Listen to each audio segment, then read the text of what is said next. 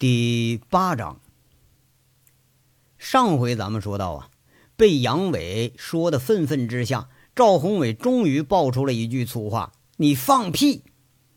杨伟瞪着眼睛，双手握拳支着桌面，接着话茬毫不放松的质问着：“放屁！你也会骂人？你也有血性？你也会发火啊？”你那可怜的父母一辈子含辛茹苦培养出来的是个毒贩子，你说他们会不会发火？你手里每一分钱都沾着血腥，沾着人命，你用这种肮脏的钱给他们修坟造墓，那是对他们清清白白一生的侮辱。你用这些肮脏的钱买房子置地，那是对你相濡以沫的妻子的侮辱。你用这些肮脏的钱让你女儿过上了好生活，你不觉着这些沾着血腥的钱对孩子也是一种侮辱吗？看看你那个脸啊，有多苍白，是不是晚上睡不着觉，梦见被你害死的人变成了冤魂厉鬼来索命了？看看你那个脸有多丑陋啊！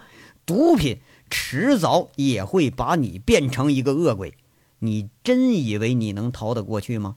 竹林山。包括我在内，有多少人可以指证你？托家送货人连你的情人齐玉娇都开始咬你了。还有啊，被你害死的人，他们的朋友、亲人，他饶得了你吗？即便是你从监狱能走得出去，你认为你活得下来吗？迟早你都得死无葬身之地。你知道古路明是怎么死的吗？我一枪就掀了他头盖骨。你知道窑底下刑讯我的地狗扒了头怎么死的吗？我用玻璃片割了他的喉咙，我甚至尝了尝他的血里头还有没有点人味儿。如果说不是警察把你给抓了，你要落到我手里头，我会连做鬼的机会我都不给你。几句咬牙切齿的话，几句凛然的话，几句透着恐怖阴森的话。让赵宏伟顿时觉着如芒在背，两眼惊惧，仿佛面对着索命的厉鬼煞神。他惊惧的牙关打着颤，颤声说着：“你你你你胡说！”杨伟戴着铐子，指着一脸惊惧的赵宏伟，眼中回想着数月的悲欢离合，都是出自这个人的手里。他有点悲怆的骂着：“你害怕了，你心虚了，你胆怯了。”我们兄弟这一群呐，几乎全都毁在你手里头。王大炮、裘明军被你设计给撞死了。小五元躺在床上好几个月，差点成了植物人了。卜离、武立民被你的手下引诱贩毒，走上了不归路。那可怜的小卜气也染上了毒瘾，你把他们都活生生的给毁了。卜气才十九岁呀，卜离、卜气。他们一对兄妹从小就没爹没妈，生活比你还惨。就这么可怜的一对兄妹，你都要害，你还算是个人吗？你如果说假以时日，你的女儿要像小补气一样染上毒瘾，你那心里能好受吗？啊，王八蛋！我这我都恨不得一根一根我拆了你骨头，一刀一刀我剜了你的筋肉。知道我为什么泼着命我要跟你们斗吗？我要杀了你们！我要把你们一个不留杀干净！即使是我的兄弟们没死在你手上，碰上你们这群就连人渣都不如的毒渣，我也会一点不留情面杀了你们！你口口声声说着子欲养而亲不待，可是，在你手里，你害得多少人家破人亡，害得多少父母是以泪洗面？你口口声声说爱你妻儿。可你害得多少家庭妻离子散？三年零九个月的时间里，你把多少活生生的人变成了骨灰了？你的父母要知道你犯下了这些滔天的罪行，他们就躺在金坟银坟里头，他也永世不得安生。你的妻女要是知道你是个龌龊的毒贩子，他们这辈子都不会原谅你。就算你死了，他们连一滴泪都不会流。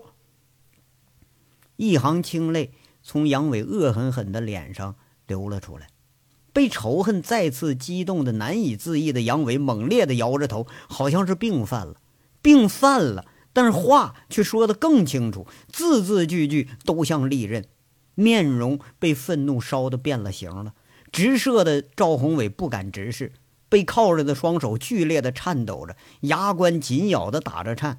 他半晌无言以对，无力的反驳着：“你你你你胡说！”杨伟伸着袖子抹了一把泪，眼睛红的吓人，缓缓的离开了座位，平复一下心境，缓缓的说着：“你以为你很聪明是吗？你以为没人发现得了你是吗？”你最终害了谁？你现在还没清楚吗？我数不清你究竟害了多少人，可是最终你害的是你自己。你要拿你自己的命来赎回你的罪孽。天道苍苍，报应不爽啊！你逃不过去，不但你逃不了，你的家人也逃不了。你知道你妻子赵安心现在的状况吗？啊？他被关在潞州看守所里头，每天和一群女流氓关在一起受折磨。你知道你女儿赵宁的状况吗？她被凤城儿童福利院养着，成孤儿了，每天靠着铁栏杆等着他爸爸妈妈来接他。他不知道他爸是一个肮脏的毒贩子，他更不知道这个肮脏的毒贩子会把骂名和歧视带给他一辈子。这些。都是你做的孽，你害了无数人，最终你害了你的亲人。你呀，不配当一个丈夫，不配当一个父亲。我真都不知道你怎么就还能安安静静的坐在这儿？难道说你长得真是狼心狗肺呀？连你的亲人受了牵连了，你都视而不见？难道你也想让他们跟着你饱受这些耻辱，一辈子都走不出你给他们带来的阴影吗？说着话的杨伟，仿佛身形夹带着无形的威压，一起身，身后的两位特警下意识的后退了一步。你、你、你、你别说了，你、你别说了！赵宏伟牙关紧咬着，头部痉挛着，悲怆、恐惧、悔恨凝结的脸上有点变形了，嘴唇颤抖着，两行无声的泪缓缓的涌了出来，无力的指着杨伟，双手白皙的颤抖着。唏嘘的声音响着，杨伟抹了一把脸，长叹一口气，看着赵宏伟难以抑制的脸，无奈的继续着：“哎，赵宏伟啊，你连一个人渣也不敢听吗？你很聪明，但每次都是自作聪明。我不是来劝你认罪的，我是来劝你去死的。我来劝你体体面面的去死吧。”你那地下毒窑制毒贩毒已经是登峰造极了，体体面面的死喽！你的追随者对你是高山仰止，我来劝你风风光光的去死吧！活着的时候你没能活成人杰，希望你死的能像个枭雄。凤城的地下世界会把你奉为王者，我来劝你像个男人一样去死去吧！活着的时候，你没有给妻女带来幸福，希望你死了能给他们带来真正的安宁，让你的罪孽早一点结束，让你的妻子早点离开像这样的鬼地方，让你那女儿早一天看着他妈。你已经夺走了他的父亲了，难道你还要再把他的妈妈再给抢走吗？让他成一个可怜的孤儿？你作恶够多的了，这些恶该到了结的时候了。杨伟说完这些，闭着眼睛，仿佛释然了，矗立着，长舒了一口气，一直憋在胸中的那口气，眼光里的杀意渐渐暗淡下来了。也许对面坐着的这个人，自己已经再没有机会去手刃他了。或许，即便是有机会。他也不忍心去杀一个爱着妻子的男人，杀一个慈爱的父亲，杀一个会为妻儿去流泪的男人。对面的赵宏伟已然是泪流满面了，他不知道是为自己的所作所为后悔，还是为可怜的母女担忧，泪流着，泣不成声。这几句话如同重锤敲击在赵宏伟封闭的心门之上。那扇门最终被扣响了，扣开了。等了半晌，没见赵宏伟的回音。杨伟默默地迈了两步，看着泪流着的赵宏伟，好像还有几分不忍地说着：“我说完了，我也该走了。咱们这一世的恩怨呢，了结了。我虽然恨不得杀了你，可是我依然佩服你。抛却毒贩子这个身份，你是一个好儿子、好丈夫、好父亲。我。”会以一个普通人的身份帮你。如果我能出得去，我会尽我可能的力量帮帮他们孤儿寡母。如果你的妻子愿意，我会选择给你的女儿换一个环境，最好永远不让她知道她父亲干了些什么，把你最慈爱的一面给留下来。如果你妻子愿意，我会帮她换一个环境。让她走出阴影，重新开始新的生活，让这一切罪恶呀，自你以下，全都了结了吧。希望你到了阴曹地府，别再制毒贩毒了。杨伟缓缓的迈着仿佛千斤的步子向门外走去，身后响起了蚊蝇一般的声音：“谢谢啊。”突然，杨伟回头看着哭着、悲不自胜的赵宏伟，睁开眼睛，他放大了声音，又重复了一遍：“谢谢。”哎，不客气。杨伟叹了口气，离开了会议室。身后，赵宏伟埋着头掩面而泣，哭泣的声音越来越响。十分钟以后，赵宏伟擦着眼泪。很冷静、很沉着地看着面前已经坐着的四个预审员，叹口气说着：“我赵宏伟，竹林山采石场地下毒窑是我指挥一手建造的，一共耗资三百六十七万，历时一年建成，累计产出高纯度冰毒以及合成毒品三千七百余公斤。”古路明、古铁明、刘宝刚、张成、齐玉娇、许成奎、侯晚胜是我的直接下线。在凤城以及其他城市，我一共拥有一百四十五名托家中间人。我有罪，我有罪于人民，有罪于我的家庭。我希望祸不及我的家人和孩子，他们母女都是无辜的。我求求你们，他们是无辜的。我妻子。连跟人吵个架都不会，她在监狱里，她肯定受不了。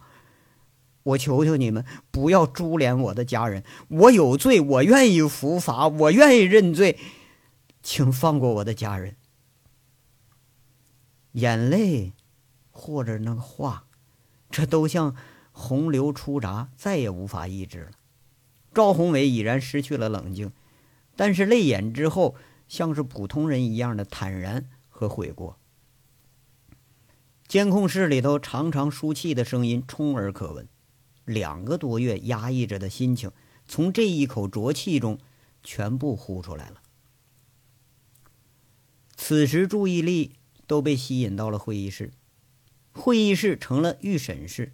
第一次讯问进行了三个小时，三个小时的收获比省总队三年的收获都大。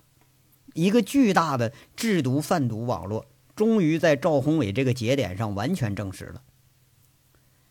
单独一间的滞留室里头，杨伟静静的待到江汝成带着一群一脸欣喜的专家组成员到来，案卷已经被搬走了。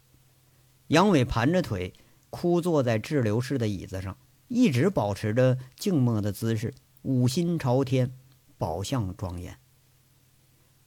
好小子，干得不错啊！江汝成抬抬头示意着，严处长亲自卸了杨伟的手铐，眼睛里喜悦充斥着，像是在祝福。这一干专案组的领导都是兴奋的窃窃私语。一席话下来是跌宕起伏，让人心跳加速，却又是收到了意想不到的结果，实在是出乎意料。看过无数个预审案例，都没有今天这两个嫌疑人的对白精彩。杨伟眼睛里很冷清的看着江汝成，看着一干专案组的警察，突然问了一句：“江大叔，谢谢你给了我这次机会。如果你让我去执行枪决，让我亲手杀了他，我会更感谢你。他罪有应得，罪该万死。让我亲眼看到他的下场，亲手送他上路，我非常感谢你们。我看了几个小时的案卷，我能问个问题吗？”江汝成兴致很好，笑着问：“啊，你倒有问题了？”“哈，当然有，是关于赵宏伟妻子赵安心的。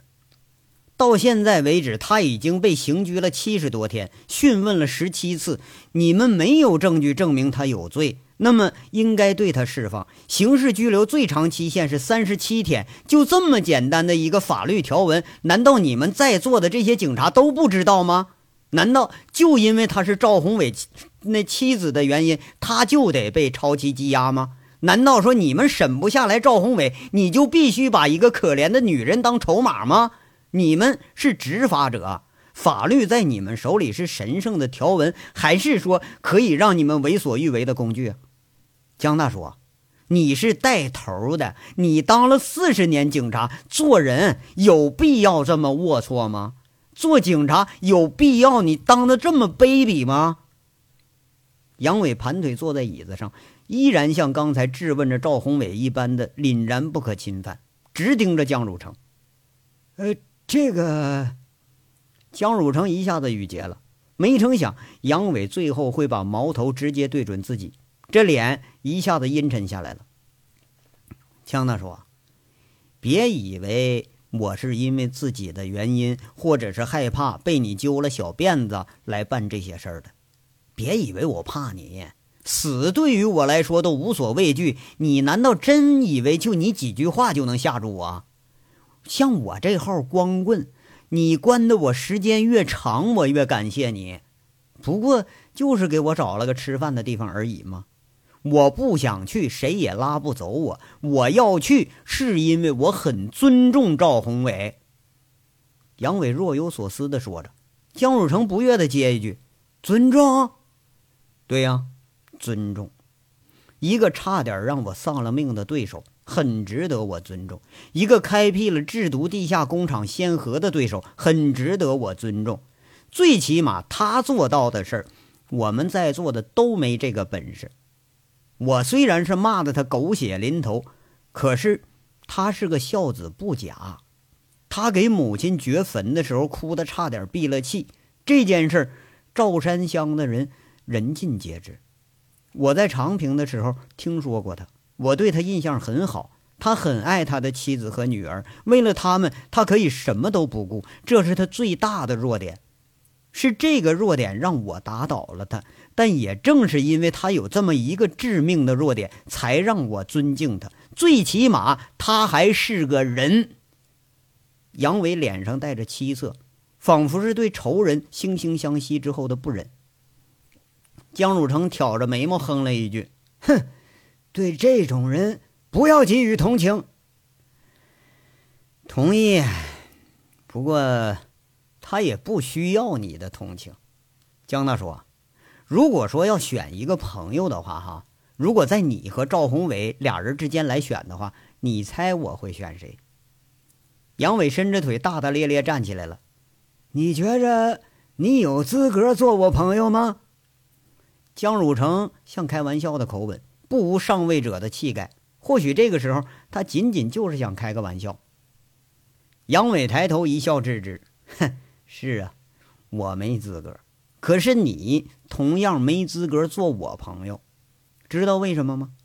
赵宏伟去掉罪犯这个身份，他是个好丈夫、好儿子、好父亲、好经理、好朋友，简直无可挑剔。可是你呢？你去掉警察这个身份，你是一无是处。你了解我，我多少也了解你。你作为丈夫，你没照顾好你的妻子；你作为朋友，你只会尔虞我诈。斗的斗那个心机，作为父亲，连你女儿叶子都不认可你，你可是够失败的了。你如果跟赵宏伟换换位置，他的成就会比你高得多，而你什么都不是。你！江汝成瞬间被杨伟一句话气得气结了，怒目而视，偏偏一句话都翻不上来。这又是一个审判，猝不及防就落到了江汝成的头上。严处长吓坏了，沉声在这说：“哎，杨卫国，你怎么和领导说话呢？”杨伟却是释然般的笑容，笑着说着：“哈哈，那是你的领导，我眼睛里从来就没有权贵。